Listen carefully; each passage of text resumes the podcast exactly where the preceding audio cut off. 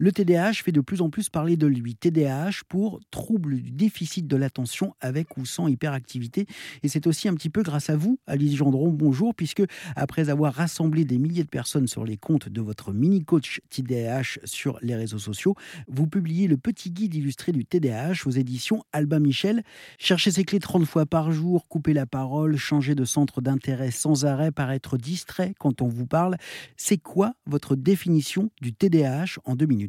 C'est une façon différente de vivre le monde qui nous entoure, de vivre notre monde intérieur. C'est une différence qui, a priori, se trouve dans notre cerveau. On ne sait pas exactement les causes euh, pour lesquelles on est comme ça.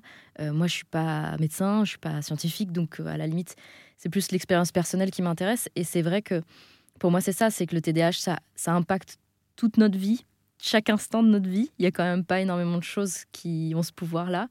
Et en même temps, ça ne nous définit pas à 100% parce qu'on est aussi des gens euh, qui ont notre individualité euh, mmh. personnelle. Et donc, ça donne un, voilà, un, mélange un peu, un peu particulier qu'il faut apprendre à, décoder. Il y a une particularité avec euh, le TDAH, c'est l'errance médicale mmh. qui existe avant d'être diagnostiqué. vous, vous avez donc eu votre diagnostic, diagnostic pardon, à, à 29 ans. Mmh.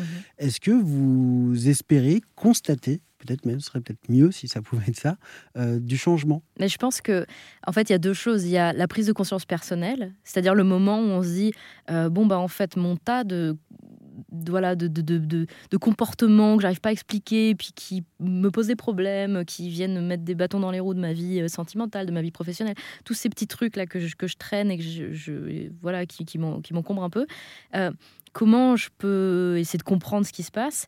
Et donc ça, c'est vrai que je pense que ça va mieux depuis quelques années, notamment en France. Sur la deuxième partie, qui est bah, la partie médicale, celle où, bah, il faut qu'il y ait une prise en charge, il faut que les gens qui veulent être évalués pour un, pour un TDAH, bah, qu'ils le soient dans les bonnes conditions, euh, rapidement si possible. Si on pouvait éviter d'avoir euh, deux ans d'attente dans certains mmh. endroits, ça serait bien bah là, euh, je suis pas sûre qu'il y ait une différence.